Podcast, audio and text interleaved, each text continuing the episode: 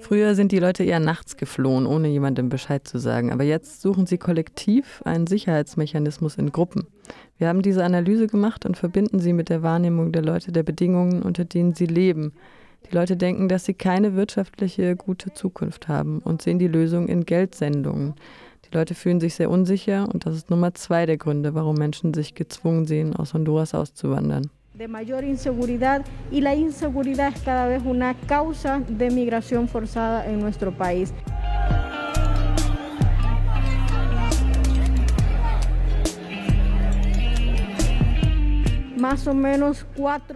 Vier von zehn Menschen denken daran zu migrieren. Und da sehen wir auch Abstufungen. Wer denkt daran zu migrieren?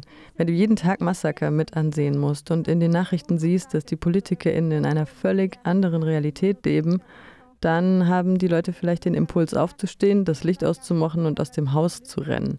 Das ist vielleicht eine Abwehrreaktion und das ist eine Art daran zu denken, auszuwandern. Wenn vier von zehn Leuten daran denkt oder es sich wünscht, dann heißt das, dass sie ihr Leben hier nicht leben können, weil die Bedingungen im Land es ihnen nicht erlauben.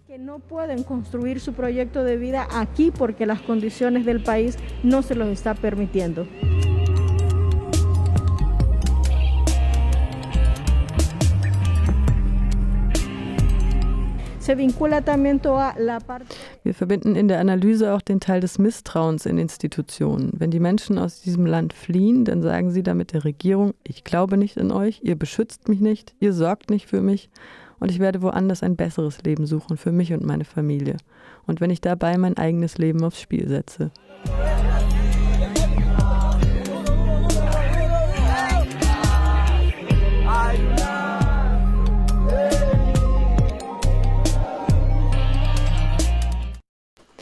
Hier haben wir auch nochmal die Ergebnisse dieser Erhebung von dem jesuitischen Forschungsinstitut ERIC. Ähm, mehr als 50 Prozent äh, der Menschen, die migrieren und vor allem nach Norden Richtung USA, sehen in Zukunft kein Einkommen für sich, keine Arbeit und eben keine wirtschaftlich gute Situation. Ähm, und über 14 Prozent migrieren wegen Gewalt und Unsicherheit. Und das Misstrauen in die Institutionen ist so groß, dass über 80 Prozent kein Vertrauen hat in politische Parteien, den Nationalkongress, die Regierung, den Bundesgerichtshof, den obersten Gerichtshof oder die Polizei. Und ein äh, bisschen signifikant finde ich hier, dass private Unternehmen doch das wenigste Misstrauen sozusagen genießen, mit nur 69 Prozent der Menschen, die eben sagen, ähm, ja, kein Vertrauen in diese Institution. Die aktive Hurricane-Saison im Atlantik kommt in diesem Jahr mit einem Rekord von 30 Stürmen mit Namen zu einem Ende. Die offizielle Hurricane-Saison war bereits am 30. November abgeschlossen, aber es kann dann danach natürlich auch immer noch weitere Unwetter geben. Und wir sehen auf der Website der vorhin auch erwähnten CRGR, also der Koalition mittelamerikanischer Krisenmanagement, ähm, Institutionen, wie das ganze Alphabet schon durchgemacht wurde mit atlantischen tropischen Stürmen. Deswegen ähm, heißt, heißen die letzten Stürme, die so verheerende Folgen und mit Überschwemmungen auch hatten in Mittelamerika auch Eta und Jota. Also es wurde jetzt einfach mit dem griechischen Alphabet weitergemacht, weil das lateinische schon durch war. Ähm, wir schauen uns die Lebensrealität in Mittelamerika an nach den verheerenden Überschwemmungen durch eben die Hurricanes Eta und Jota. Und wir hören jetzt einen Radiospot der regionalen Koalition Risikomanagement in Zentralamerika. Die CRGR ist ein Netzwerk und konstituiert sich als autonome, unabhängige und offene Initiative. Sie besteht aus vier nationalen Zusammenschlüssen zum Risikomanagement mit gemeinsamen Fokus, Prinzipien und Zielen. Radio Progreso. La voz que está con vos. Que está con vos. La voz que está con vos. La voz que está con vos. Die Region, in der wir leben, ist sehr verwundbar. Insofern, dass wir klimatischen Phänomenen wie zum Beispiel tropischen Stürmen ausgeliefert und damit größeren Risiken ausgesetzt sind. Deshalb gibt die regionale Koalition Risikomanagement in Zentralamerika die folgenden Hinweise. Wenn du in deiner Gemeinde Fluchtwege und sichere Bereiche findest, bevor eine Situation wie eine Überschwemmung eintritt, erlaubt dir das, dich rechtzeitig in Sicherheit zu begeben. Laufe und fahre nicht auf überschwemmten Straßen, Flussläufen oder in Schluchten. Erinnere dich daran, dass die Covid-19-Pandemie noch nicht vorbei ist und es unbedingt erforderlich ist, die nötigen Präventionsmaßnahmen zu treffen, um Ansteckung zu vermeiden. Verwende eine Mund-Nasen-Bedeckung, Desinfektionsmittel und halte physische Distanz. Informiere dich über die Kanäle der Behörden. Ich bereite mich auf Krisen vor und handle. Este es un mensaje de la Concertación Regional para la Gestión de Riesgos y las Mesas Nacionales de Gestión de Riesgos en Centroamérica. Und wie Verlass auf, wie viel Verlass auf honduranische Institutionen ist, das haben wir gerade schon im Interview mit Knut Henkel gehört. Nach offiziellen Angaben befinden sich in Honduras noch immer 94.000 Flutopfer in Herbergen.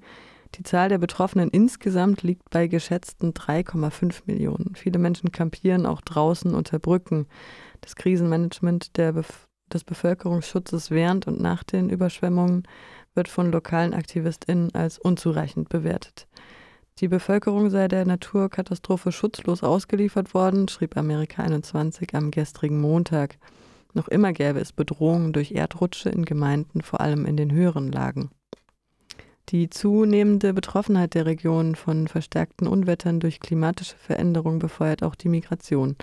Am gestrigen Montag versuchte eine Gruppe von ungefähr 500 Menschen, Honduranerinnen und Honduraner, die Grenze zu Guatemala zu überqueren wurde jedoch von der Polizei aufgehalten und zur Umkehr aufgefordert. AuswanderInnen dürfen ohne negativen PCR-Test zur Ausschließung einer Covid-19-Infektion keine Grenzen passieren. In Videos, die in den sozialen Netzwerken kursieren, erklären die Menschen aus Honduras, Zitat, mit der Verwüstung, die diese Hurricanes anrichten, haben wir alles verloren und haben demzufolge jetzt nichts mehr zu verlieren. Das ist nur eine von vielen Karawanen von Migrantinnen, die seit Monaten trotz Covid-19 zu Fuß und auf dem gefährlichen Weg in die USA ist. Amerika 21, Zitat, übereilt hat die neue Karawane das Terminal verlassen müssen, weil die Militärpolizei und das Wachpersonal sie aus dem Gebäude vertrieben haben und sogar drohten, Tränengas einzusetzen. Es wird damit gerechnet, dass sich mehr Menschen der Karawane anschließen. Zitat Ende. Und als ich Sonntagabend, also mitteleuropäischer Zeit mehr oder weniger zufällig, Radio Progreso in Honduras angemacht habe, hörte ich eine Sendung mit Namen Abriendo Fronteras. Da ging es um Grenzen und Mauern. Ein großes Thema sind seit Monaten bei Radio Progreso die Karawane der Migrantinnen äh, oder die Karawanen, muss man eigentlich sagen. Eine Anruferin erzählte der Moderatorin, dass sie einen Neffen verlor, als dieser auf dem Weg nach Norden vom Zug fiel.